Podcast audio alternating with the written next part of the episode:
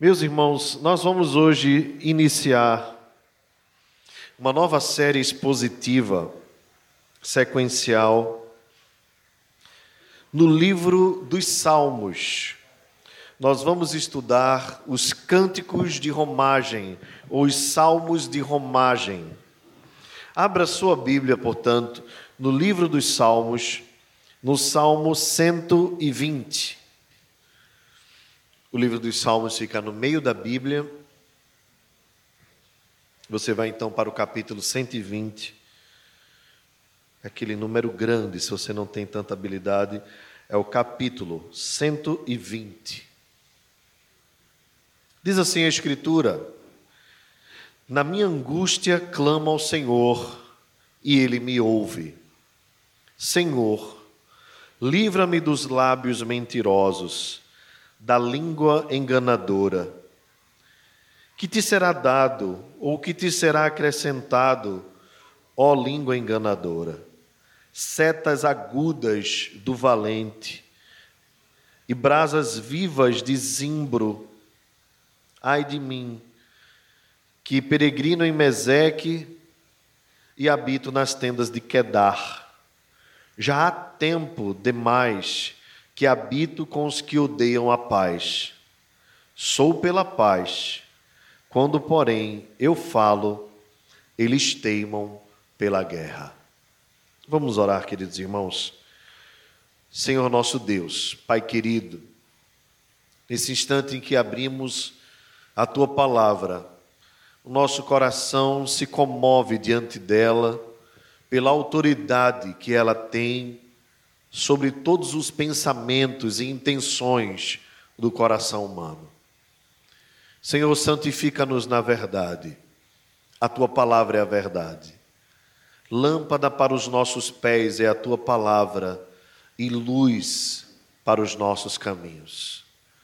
As tuas palavras são mais doces do que o mel e do que o destilar dos favos. Alimenta-nos pois a tua alma, a tua palavra alimenta a nossa alma.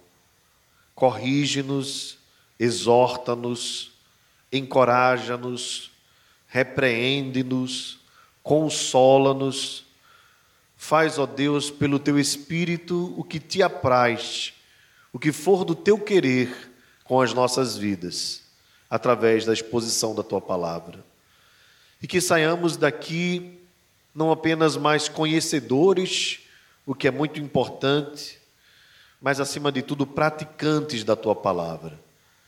Que aqui, Senhor, saiam cristãos decididos a serem mais semelhantes a ti. Nós te pedimos essas bênçãos, te rogando também que tu nos abra os olhos espirituais para que possamos enxergar as maravilhas, a beleza e a graça do teu filho Jesus Cristo na tua palavra. Nós te pedimos em nome de Jesus, teu filho. Amém. Amém. Meus irmãos, eu gostaria de trazer a vocês uma palavra introdutória sobre os cânticos de romagem. Romagem, como o próprio nome nos faz lembrar, nos lembra romaria. É aquele costume que os povos têm de irem para algum lugar específico saindo de suas casas, de suas habitações, de maneira comunitária para algum local de adoração. Aqui no Brasil, nós temos algumas romarias que são promovidas pelos romanistas. Nós cristãos protestantes não temos costume, por não entendermos que existem locais sagrados especificamente, que nós é que somos esse local de adoração sagrados. No máximo, a romaria que nós fazemos é a romaria de virmos a este local aqui para nos reunirmos. Ah, mas nem se assemelha às verdadeiras romarias, né, onde pessoas saem e andam quilômetros, às vezes até dias, é, até chegarem a algum local. Israel também tinha esse hábito. Todo israelita deveria, pelo menos uma vez por ano, às vezes três, e quando podiam, até mais, se dirigirem a Sião, em Jerusalém, onde estava o templo do Senhor construído. E saíam então as tribos das suas casas, e as pessoas já saíam de casa levando os seus animais cevados para que fossem oferecidos no templo. Isso fazia então com que a, a perspectiva do salmista ou dos salmistas a respeito deste evento fosse algo grandioso e glorioso. Você imaginar naquelas ruas empoeiradas de Jerusalém, às vezes no meio do, de Israel, né? às vezes no meio do deserto, o povo saindo e você olhar e ver aquela multidão seguindo, com os jumentos, é, é, carregando os utensílios, eles iam ah, necessariamente por conta da longa viagem, construindo tendas no caminho, armando e desarmando tendas para o período do descanso. Mulheres grávidas, homens velhos, crianças, jovens, gente de todo tipo se dirigindo ao mesmo local. E como o templo estava no meio, ao redor das doze tribos, então, quando estava próximo à Cidade Santa, próximo a Jerusalém, próximo ao Monte Sião, aquele evento se tornava ah, uma coisa espetacular. Milhões de pessoas se dirigindo para o mesmo local, aquele tumulto, aquela aglomeração santa para a glória de Deus. Por conta disso, os salmistas então fizeram cânticos para a romaria, para a romagem. Ah, esses cânticos vão do Salmo 120 ao Salmo 134. São os salmos que nós vamos trabalhar todos os domingos, expor, ah, se Deus permitir assim, até o final do ano. Cada um deles é uma história diferente, uma temática diferente, abordada pelo salmista. O, os salmistas são vários, dentre eles Davi, que possivelmente é o maior escritor destes salmos, mas há também um salmo de Salomão e há também alguns salmos que nós não temos a, a identificação do autor, é anônimo e que a maioria se atribui ao rei Davi como quem escreveu estes salmos. Ah, o termo romagem, o termo romaria, é, ele há muita divergência entre os teólogos a respeito desse tema, desse, dessa nomenclatura, porque se usa também a ideia de cântico dos degraus ou cântico da ascensão. Então, alguns autores acreditam, por exemplo, que esse, esses salmos receberam esse nome, cântico dos degraus ou da ascensão, por causa da ascensão do povo de Israel depois do cativeiro babilônico. Então eles saíram da Babilônia e subiram novamente para Israel. É pouco provável isso, porque Davi escreveu esses salmos, um desses salmos, Salomão, ah, e essa época foi posterior à vida e existência de Davi e de Salomão. O cativeiro babilônico veio depois. Ah, alguns acreditam que é porque na entrada do templo haviam alguns degraus, talvez cerca de 15 degraus e se atribui, se atribui um degrau a cada salmo. Bem, é muito difícil, até os judeus é, é, mais eruditos não conseguem uma definição do porquê do nome Cântico dos Degraus ou Cânticos da Ascensão. O que nós podemos identificar certamente é que a ideia é de subir para a adoração, já que ah, o templo estava estabelecido no Monte Sião. Pois bem, irmãos, hoje nós vamos conversar um pouco e expor para os irmãos o Salmo 120. Se os irmãos perceberem, a Sociedade Bíblica do Brasil sugere o título Contra as Más Línguas. E esse é um tema importante, porque todos nós ah, ou já passamos ou passaremos por algum tipo de acusação, difamação nos nossos relacionamentos. Ah, algum mal-estar pode ter surgido, ou se você talvez pense assim, ah, isso nunca me aconteceu, é talvez porque você não saiba que pode ter alguém falando mal de você, que não chegou até você. Mas as más línguas, a língua caluniosa, injuriosa, difamatória, ela é um objeto natural do ser humano caído. É natural ao homem a querer, o, com o uso da, da sua língua, a fazer o mal ao próximo, difamando, mentindo contra ele. Esta semana, este mês que passou, ah, eu estava assistindo a uma reportagem e de pronto passou para outra, e eu peguei apenas o finalzinho, mas ah, o título dizia assim: Padre é inocentado de acusação de pedofilia.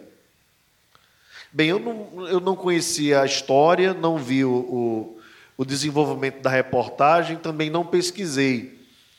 Ah, mas o, o que foi dito é que, depois de toda a difamação que foi feita contra ah, aquele religioso, é, a criança, de parece seis anos, reconheceu que havia mentido e que permaneceu na mentira. Veja que coisa interessante, né? Ah, você conhece bem aquela história de, eh, daquele exemplo de pegar um travesseiro cheio de penas né, e ir para cima de um prédio e rasgar o travesseiro e as penas voarem. Né? Você nunca, por mais que consiga colocar de volta algumas penas, nunca vai ser o mesmo travesseiro, porque algumas vão ser perdidas. E assim é a calúnia, a difamação. Eu assisti um filme certa vez, ele já passou algumas vezes na televisão, chamado A Caça. É, e tem uma temática semelhante a essa que eu falei agora há pouco, citando o exemplo.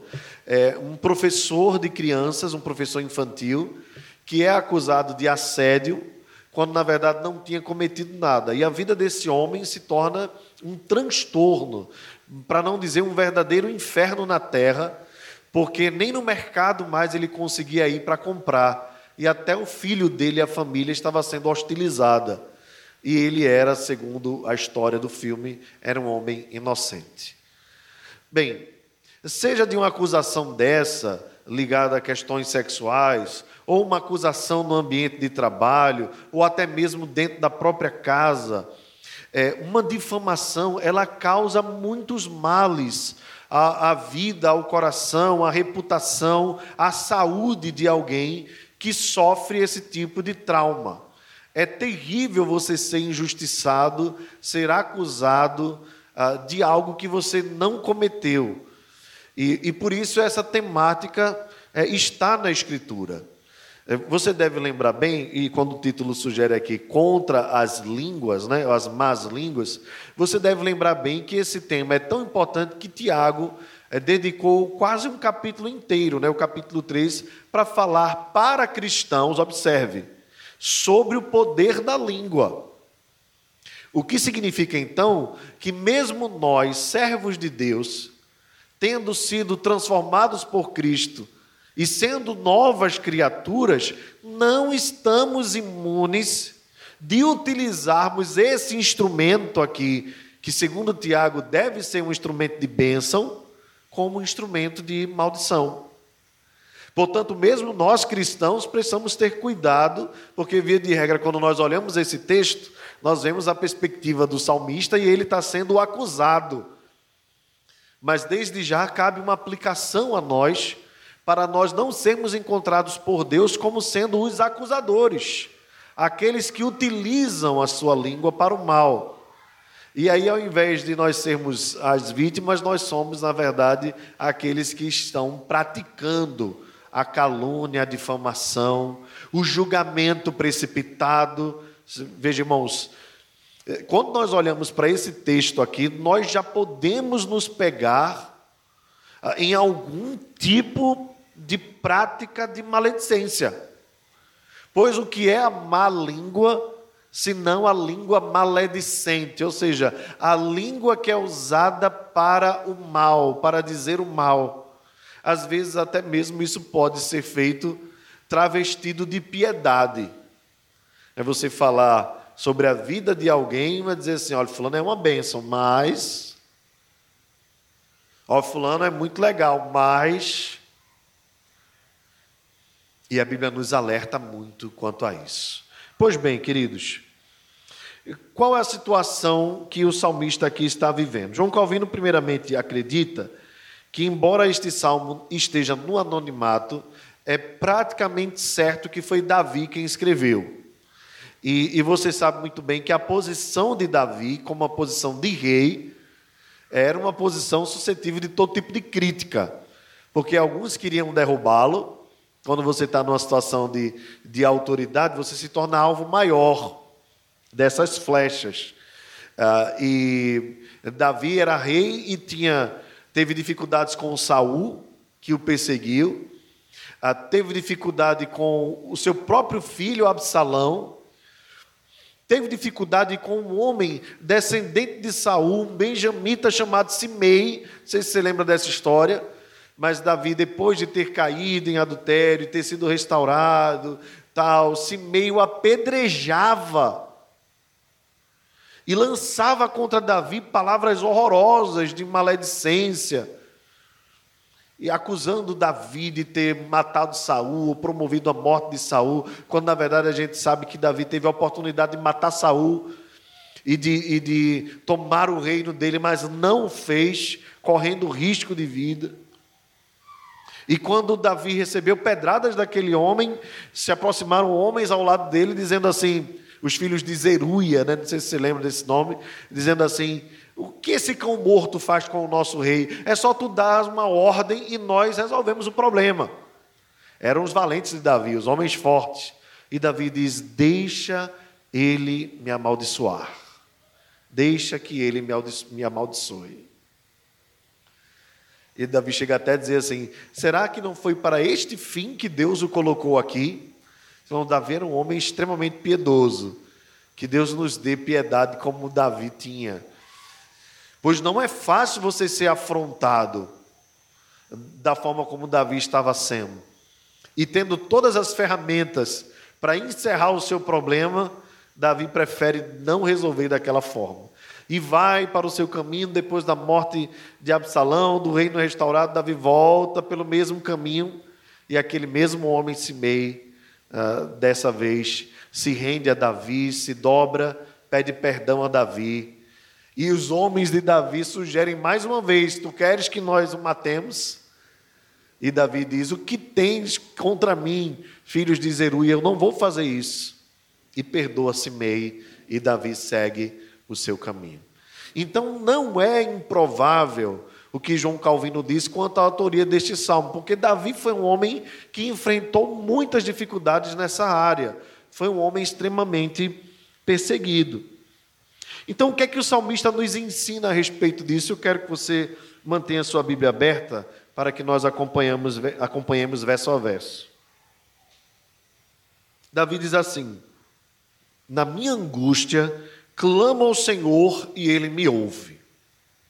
Bem, entendendo esse verso no seu contexto, algumas lições nós já tiramos aqui que precisamos guardar no nosso coração. Primeiro ponto é que nós cristãos embora recebamos de Deus proteção, cuidado, zelo, somos para Deus preciosos, não estamos imunes às angústias da vida, às angústias promovidas pelo fato de estarmos aqui num mundo corrupto e perverso. Então, Davi reconhece que estava angustiado, e, e viver a angústia não é em si um pecado, um mal, mas é resultado de um mal que é feito contra ele. E, e às vezes nós queremos acreditar ou até promover uma ideia de que viver a vida cristã você nunca vai passar por coisas desse tipo. E se você observar bem, o contexto aqui tem a ver com Israel. Então, tudo isso que estava acontecendo e que uh, uh, Davi, possivelmente Davi, o autor do salmo, está enfrentando, tem a ver com situações que aconteciam dentro do povo de Deus. Então é muito importante nós entendermos isso, que a vida cristã não nos coloca dentro de, de, de, de um aquário protegido de vidro, onde nós não vamos ter, vamos ter contato com qualquer outra coisa. Não estamos numa redoma, a verdade é que nós estamos sujeitos a todo tipo de situações, inclusive de sofrermos por angústia por causa deste tipo de situação. Agora, o que é que o salmista diz? Na minha angústia, clamo ao Senhor e ele me ouve. Ah, qual a importância aqui desse termo, né? Clamar. É, clamar é orar. Só que clamar é um orar com uma intensidade maior, com um desejo de urgência, com o sentido de alguém que está padecendo, sofrendo e que precisa de uma solução. Então, Davi já nos ensina na sua tribulação que nós devemos, quando estivermos angustiados, recorrermos a um Deus que sempre nos ouve que nunca está surdo ao nosso clamor e nem distante para que não possa ser alcançado pela nossa voz. Na verdade, ele sonda e conhece os nossos corações, e ainda a palavra não nos chegou à língua, o Senhor já conhece toda, como diz o Salmo 139. Mas, e embora Deus conheça o clamor do nosso coração, esse clamor precisa ser revelado através da oração. Isso é terapêutico para nós. Porque nós poderíamos pensar assim, usando uma lógica: se Deus sonda o meu coração e conhece o que eu passo, então eu não preciso falar para Ele o que eu sinto, porque Ele já sabe, ou seja, eu não preciso orar. Não é essa a lógica. A lógica é quanto mais você fala, quanto mais você busca, a coisa vai acontecendo no seu coração. Porque, ah, veja uma coisa, não é que você vai informar a Deus o que está acontecendo, porque Ele já sabe. Ah, não é que você vai tentar convencer Deus a resolver o seu problema, porque Ele, ele vai resolver no tempo, no modo e no jeito dele. A verdade é que a oração promove na nossa alma, e é por isso que Jesus nos ordenou nós orarmos, promove terapia no nosso coração. Nós somos transformados. Certa vez perguntaram a C.S. Lewis, quando sua esposa estava enferma, numa enfermidade quase fatal ou fatal, ah, é, porque ele orava e como ele orava. E, e, se ele orava para que Deus mudasse o quadro, e ele disse assim: Eu oro não para que Deus mude o quadro, eu oro para que Deus me mude.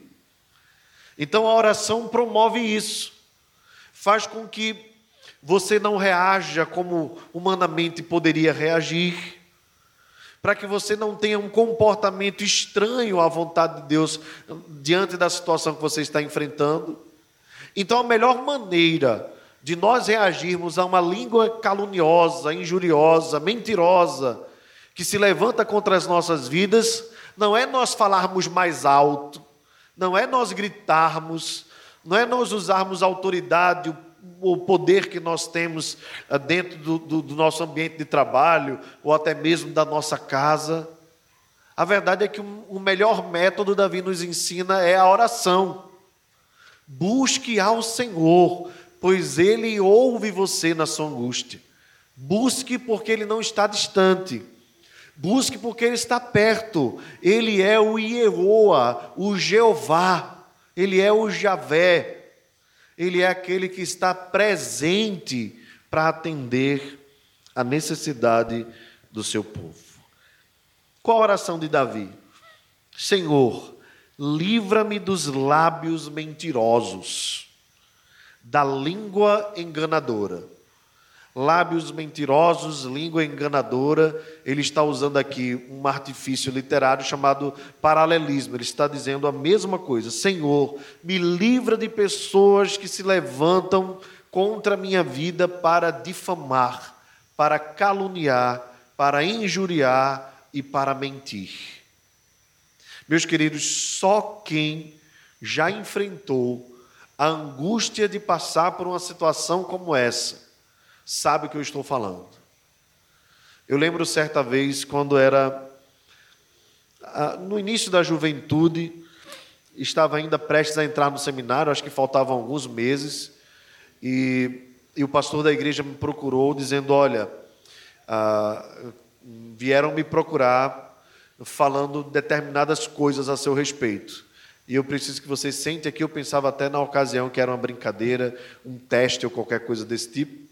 Mas eu preciso que você venha aqui no gabinete conversar comigo. E eu fui e ele contou assim algo que uma pessoa tinha falado, uma pessoa que visitava né, a igreja na ocasião.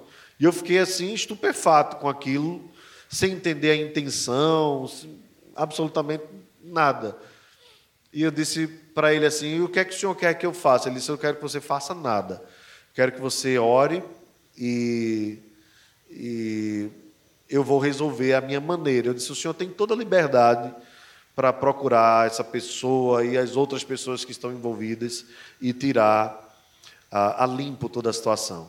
E graças a Deus foi comprovada a minha inocência. Não, não entendi até hoje, não entendo o porquê daquela acusação. Não era nada gravíssimo, é, mas era algo que para mim ia causar um mal-estar muito grande. Ah, principalmente quando você procura caminhar com uma vida correta. Né? Você procura fazer tudo correto, procura ah, errar o mínimo né, para ah, não desagradar a Deus e não causar o mal-estar, e de repente você é acusado. Isso pode acontecer, talvez já tenha acontecido com você, no ambiente de trabalho, né, e torna o clima pesado, ou entre amigos, ou até mesmo dentro da família, talvez é às vezes onde mais acontece esse tipo de situação. Então é, é, é algo que nos deixa assim, porque olha, você ser acusado, é, é, sendo culpado, já é ruim, você já se sente mal, não é? Porque o nosso senso de defesa é muito grande. Mas você ser acusado quando você é inocente é terrível. É, eu, eu, lembrei agora de um filme, é, de uma série, na verdade, que está disponível na Netflix, Recomendo muito esta série. Deve ser, claro, tudo que você recebe você deve usar um filtro, né, uma peneira. Ah, mas há uma série na Netflix chamada Olhos que Condenam. Eu não sei quem já assistiu aqui. Quem já assistiu, por favor, dê um sinalzinho aí. Olhos que Condenam. É uma série com quatro episódios e depois uma entrevista com a jornalista Oprah. É, e, e foi ela quem foi praticamente quem deu a ideia de se fazer, né, e foi comprada a ideia. E ela conta a história, você vai descobrir logo no início, né, porque o foco não é, é descobrir quem, quem praticou o mal, é, então não estou dando spoiler, né, mas o, o, a, a história é a seguinte: quatro jovens que estavam fazendo um rolezinho né, nos Estados Unidos, lá na época, eu acho que anos 80, começo dos anos 80, né, foram acusados ah, de, um, de, um, estupro eh, e agressão de uma jovem branca que estava correndo num parque. Eles estavam a, a alguns metros próximos, mas não, foi, não, não foram eles quem praticaram aquilo. Mas por conta do racismo, a gente sabe questões muito fortes nos Estados Unidos, a gente sabe também que existe muito mimimi, né? É, é, de, um lado, mas a gente também não pode negar a existência do racismo. Existe o racismo, nós não podemos negar. Há exageros de ambas as partes, mas o racismo é um mal que existe é, e nos Estados Unidos isso é muito claro e a gente tem visto nos nossos dias. Enfim, a história vai, vai discorrer em torno da vida daqueles jovens na cadeia. E, e de como houve o desfecho da história lá. E aí eu não posso realmente é, é, seguir para não dar o spoiler não quebrar o clima aqui do filme para vocês. Né? Mas recomendo muito que vocês assistam Olhos que Condenam, está disponível na Netflix. E depois que vocês assistirem esse filme, vocês podem assistir a entrevista de Oprah ah, com esses quatro jovens nos dias de hoje, eles contando de fato como passaram por toda aquela situação. Mas quem vive a calúnia e quem sofre as consequências da difamação e da mentira sabem bem o que eu estou falando. Num nível ou no outro, às vezes são levados traumas para a vida inteira daquela situação. Eu penso, por exemplo, na, na, como eu citei no início, a, a história desse padre que foi acusado de pedofilia. Bem, pode os anos se passarem, mas o trauma vai ficar no coração dele. É, é, e, e, as pessoas, quando olharem, vão lembrar: olha, aquele foi o padre que foi acusado. E pode ser até que pessoas continuem acreditando que ele foi culpado. Então é terrível quando se levanta uma calúnia e, e pensando direitinho, irmãos, as pessoas não precisam absolutamente de nada, de nenhum elemento hoje para levantar uma calúnia. É simplesmente falar. Elas precisam apenas de um coração maldoso e simplesmente falarem. e a coisa pode tomar proporções e dimensões que nós nem imaginamos. Então é por isso que Davi ora dizendo: Deus me livra disso, me livra. Esse é um tipo de livramento que nós precisamos pedir sempre a Deus. Me livra, Senhor, disso. Aqui então o salmista vai interagir, claro, no seu próprio salmo, com aqueles que praticavam isso. Ele diz assim: que te será dado, ou que te será acrescentado à língua enganadora? Em outras palavras, Davi está dizendo, como forma de desabafo: o que é que você ganha com isso ao difamar alguém? O que é que você ganha? Qual é o benefício que isso traz? Às vezes pode trazer um benefício. Às vezes as pessoas fazem isso para ganhar uma promoção no ambiente de trabalho, porque percebem que o outro é mais capaz, ou porque o outro teria oportunidade, então, de fama. Não é só para. Então, mas na verdade, essa é uma forma poética de dizer assim: para quê? Para quê? Setas agudas do valente e brasas vivas de zimbro. Você deve lembrar bem que a, naquela, naquele período, uma das formas de, de combate, uma arma de combate, eram as flechas, né?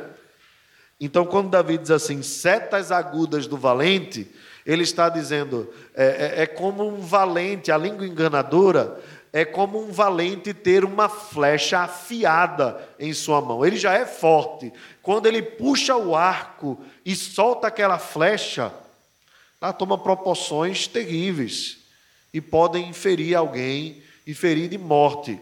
E mais, diz assim: brasas vivas de zimbro.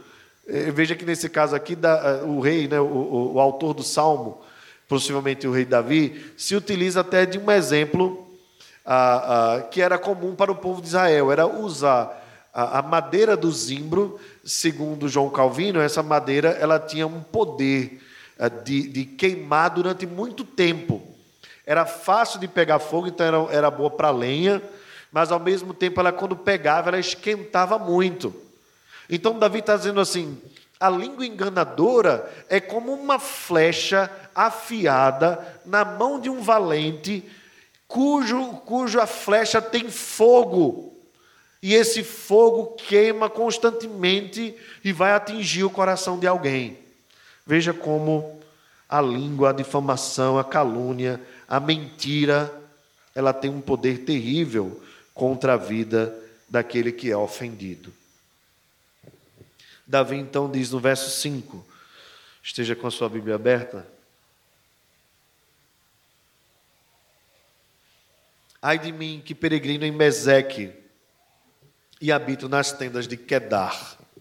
Há aqui um, um, algumas dificuldades de entender essa associação que o autor faz deste, destas, destas duas localidades. Ah, possivelmente aqui se trata de descendentes de ismaelitas que estavam entre os israelitas.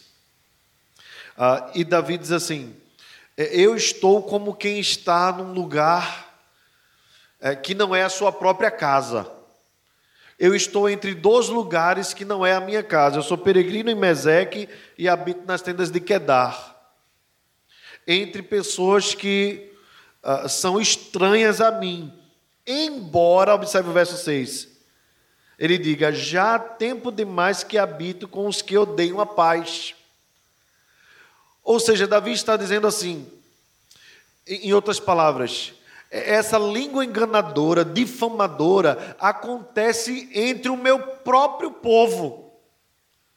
É como se eu estivesse num lugar estranho, mas não estou. Pessoas que eram comigo, hoje se voltaram contra mim. E essa é uma sensação terrível e, e que pode, e pode causar transtornos dentro dos relacionamentos mais profundos que existem. Quando, por exemplo, um marido difama a mulher ou quando a mulher difama o marido. Pode acontecer. E, e, às vezes isso pode causar até um divórcio. E às vezes até mesmo depois do divórcio acontece difamações. E, e situações acontecem de terem até filhos em comum, mas ex-maridos e esposas não se falarem mais e a situação se torna complicada. Isso pode acontecer entre irmãos, entre parentes. É, é, existem situações estranhas em famílias, de irmãos que não se falam, de pai que não fala de, com filho, de filho que não fala com pai. Terrível. E, e isso tudo muitas vezes motivado pela difamação, pela mentira, pela injúria, por coisas que foram promovidas. Bem, eu estou citando aqui o ambiente familiar para dizer para os irmãos que se esse é o ambiente mais profundo dos nossos relacionamentos, por quem nós temos mais apreço, que é a nossa própria casa, imagina nos outros ambientes. Pessoas que nós convivíamos, pensávamos que eram nossos amigos, se voltando contra nós. E aqui deixa eu aproveitar que é, a quarentena acabou promovendo isso, né? Eu, pelo menos, assisti mais filmes. E, e, um dos filmes que eu assisti, que eu gostei muito, esse aqui eu não posso falar quase nada sobre ele, mas indico para você, é, é, claro, mais uma vez, usando a peneira, retendo que é bom, tendo cuidado com cenas e cenas, uh, mas um filme muito interessante é O Limite da Traição. Não sei se você já assistiu na Netflix mas está disponível lá. E eu não posso dar nenhuma, é, é, nenhum spoiler aí para não estragar o negócio, né? Mas a ideia é essa: alguém que está perto, que você pensa que anda com você, de repente se volta e, e destrói a sua vida. Não são incomuns, irmãos, histórias assim. Pessoas que andaram muito tempo e que depois tiveram vidas totalmente separadas por causa do pecado da língua, da difamação. A verdade, irmãos, é que a língua é apenas o objeto transmissor. Não é verdade? Jesus diz assim: que os maus desígnios, maus pensamentos procedem do coração. Por isso a Bíblia manda a gente guardar a língua, guardar os olhos, guardar tudo, sobre tudo que se deve guardar, guarda o teu coração. Coração é perigoso, caldeirão de emoções. Se nós não subjugarmos o nosso coração, dominarmos o nosso coração, nós podemos agir de maneira precipitada e usar a nossa língua para causar um mal contra alguém, às vezes em favor da nossa própria vida, do nosso próprio bem-estar. Davi diz: Eu me sinto como estranho no meio do meu povo. Habito no meio de gente que odeia a paz. Eu sou pela paz, verso 7. Quando falo, porém, eles teimam pela guerra. Aqui a, a tradução ela é difícil para a nossa língua, né? mas a ideia aqui é, do, do salmista é mais ou menos dizer assim: falo de paz, ou falo pela paz, eles, porém, falam guerra. Em outras palavras, sempre que o salmista procurava falar a verdade, lutar pela paz e pela tranquilidade, os seus opositores vinham sempre com guerra. Sabe gente que não se convence e que não baixa a guarda de jeito nenhum. Davi estava assim, vivendo assim, no meio de gente que queria promover de todo jeito a discórdia e por isso usava a língua caluniosa.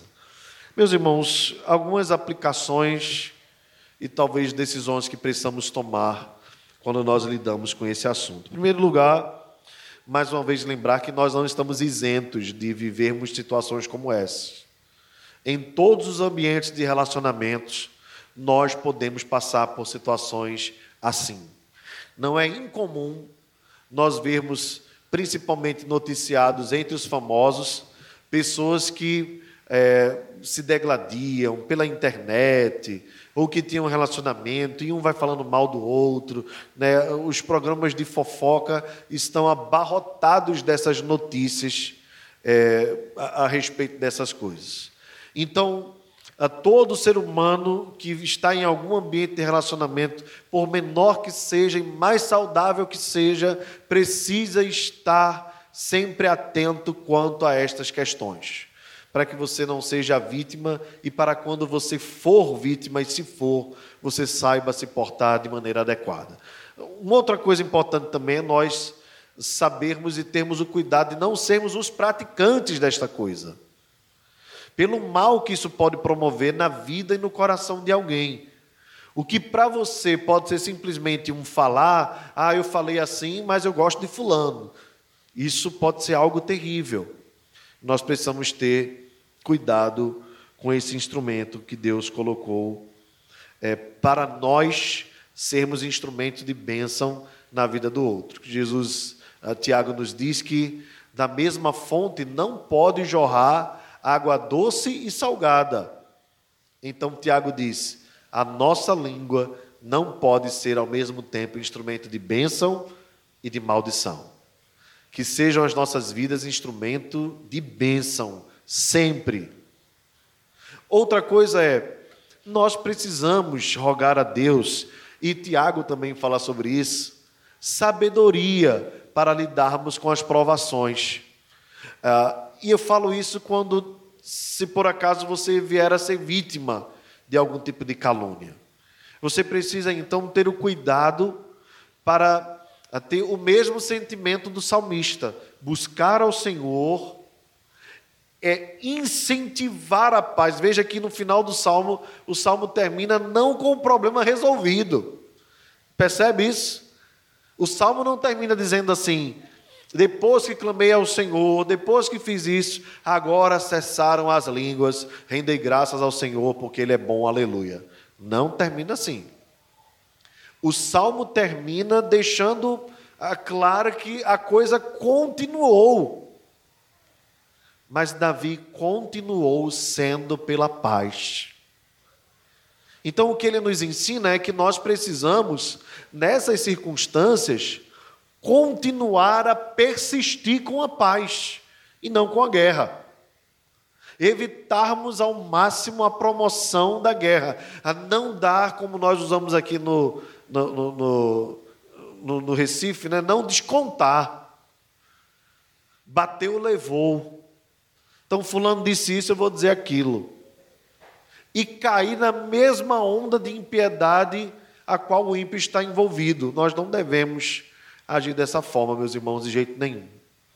Por fim, queridos, onde é que nós encontramos Jesus nesse salmo? Eu creio que é esse um dos desafios maiores do pregador, do expositor da Escritura, do leitor da Escritura, principalmente do leitor reformado das Escrituras. Nós encontrarmos a intenção do autor, nós já falamos sobre isso, e nós encontrarmos também Cristo nisso. Cristo está exatamente ah, do lado da, de vítima, nesse caso aqui. Pois ele foi difamado, ele foi injuriado, ele foi caluniado, mentiram contra o nosso Salvador. Fizeram isso com ele ah, de maneira absurda disseram coisas a respeito dele que ele não tinha praticado. E Jesus, em todos os momentos, guardou-se de reagir da mesma maneira. Pelo contrário, quando zombaram dele, ele orou ao Pai, dizendo: Pai, perdoa-lhes, porque eles não sabem o que fazem. Mentiram contra o nosso Salvador e ele não reagiu na mesma moeda. Pelo contrário, ele se manteve seguro na sua inocência. Se Davi aqui olha para as pessoas daquela época, sendo ele pecador, e diz assim: Eu sou inocente. Você não imagina o sentimento que o nosso Salvador tinha no seu coração. Pois ele só queria fazer o bem, mas atribuíam a ele a maldade. Alguns entre os judeus chegaram até mesmo a dizer que as obras que ele praticava eram obras de demônios. O chamaram até de maioral dos demônios, Belzebu. Jesus em todas as coisas suportou as infâmias, as calúnias, as difamações contra ele, sendo fiel até a morte morte de cruz. E aquilo que disseram contrário à verdade para destruí-lo, o Pai fez o contrário. O Pai o exaltou sobremaneira e lhe deu um nome que está acima de todo nome, para que ao nome de Jesus se dobre todos os joelhos nos céus e na terra, e toda língua confessará. Observe a língua que foi instrumento para muitas pessoas de maldição contra o nosso Salvador. Toda língua confessará que Ele é o Senhor para a glória de Deus Pai. Sabe aquele, aquele fanático que há alguns anos, no Festival de Inverno de Garanhuns, disse que Jesus era travesti? Sabe aquele ali? Um dia, com aquela língua, ele vai confessar: Jesus Cristo é o Senhor. Sabe o que fizeram com o nosso Senhor, com as imagens dele, com, com a figura dele no carnaval, né? O colocaram como travesti, colocaram, você lembra bem, um demônio, um satanás, né, em plena Sapucaí, ah, matando Jesus. Sabe, um dia eles vão confessar com a própria língua que Jesus Cristo venceu o diabo e a morte. Também fizeram uma figura, um tempo desse saiu, da Virgem Maria, é, toda melada de sangue, e as pessoas estavam matando Jesus no ventre, dizendo assim: nós somos contra o aborto, a favor do aborto, eles estavam dizendo, e a pessoa que deveria ter sido abortada é Jesus. Era isso que eles estavam simbolizando.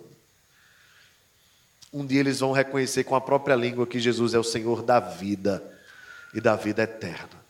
Um dia, irmãos, toda língua que se foi utilizada para a maledicência contra o nosso Salvador vai confessar que Ele é o Senhor, para a glória de Deus Pai. E nós, irmãos, o que nos resta? Jesus nos disse assim: Bem-aventurados sois, se por minha causa vos injuriarem, vos perseguirem, mentindo, disserem todo mal contra vós. Alegrai-vos e regozijai-vos, porque assim fizeram com os profetas que vieram antes de vós. O Senhor nos diz também: olha, o servo não é maior que o seu senhor. Se eu estou passando por tudo isso, vocês também precisam estar preparados para passar. Mas eu estou convosco todos os dias até a consumação dos séculos. Recomendo aos irmãos, como leitura, ao livro do A.W. Tozer, Cinco Votos para se obter poder espiritual. Um livreto uh, deve estar disponível na internet. E um desses votos que Tozer levanta como importante é que, em meio à acusação, nós precisamos reconhecer que Jesus é o nosso advogado. No tema ele diz assim: não se defenda.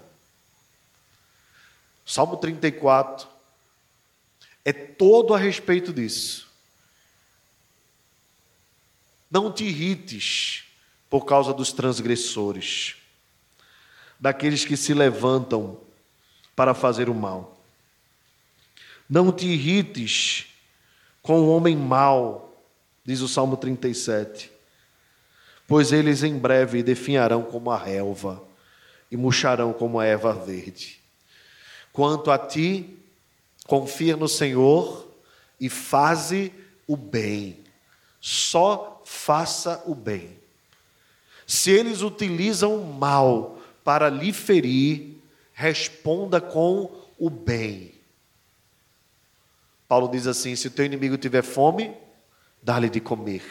Se tiver sede, dá-lhe de beber. Porque fazendo isso, amontoarás brasas vivas sobre a sua cabeça. Agrada-te do Senhor, e Ele satisfará os desejos do teu coração. É nesse contexto que o salmista diz: entrega o teu caminho ao Senhor, confia nele, o mais Ele fará. Fará sobressair a tua justiça como a luz. Ou seja, Deus está dizendo: meu filho, se perseguirem você, se injuriarem você, confie que eu defendo a sua vida.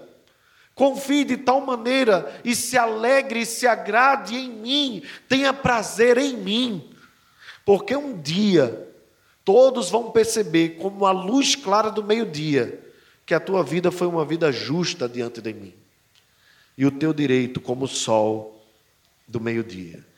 E por fim, eu encerro também com este texto. Nesse Salmo 37, o salmista diz: Descansa no Senhor e espera nele não te irrites por causa do homem mal que prospera em seu caminho, por causa do que prospera em seu caminho, por causa do que leva a cabo os seus maus desígnios. Deixa a ira, abandona o furor, não te impacientes, certamente isso acabará mal. Porque os malfeitores serão exterminados, mas os que esperam no Senhor possuirão a terra. Bendito seja o nome do Senhor. Deus está conosco, Ele é fiel. Vamos orar, baixa a sua fronte, feche seus olhos. Senhor nosso Deus, livra-nos da língua caluniosa, injuriosa, maledicente. E se ela vier por tua permissão, nós te rogamos, dá-nos sabedoria para enfrentarmos a tribulação. Que possamos lembrar do Senhor, nos alegrarmos no Senhor e confiarmos no Senhor, pois tu és o nosso defensor. Abençoa o teu povo que está aqui, ó Deus. Abençoa a tua igreja que está em casa, impedida de vir até este local. Abençoa o teu povo espalhado sobre a face da terra e nos ajuda a confiarmos em Ti durante a nossa caminhada. Abençoa os irmãos que estão desfrutando do feriadão com suas famílias, que eles sejam ricamente abençoados por Ti e voltem às suas atividades revigorados. Ó Deus, fica conosco, pois o Senhor é a nossa fortaleza, a nossa rocha e o nosso escudo. Te rogamos as tuas bênçãos, mais uma vez, em nome de Jesus. E que a graça do Senhor Jesus, o amor de Deus, o nosso Pai, a comunhão, o poder e as consolações do Espírito Santo seja sobre nós e conosco permaneça, agora e para todos sempre. Amém.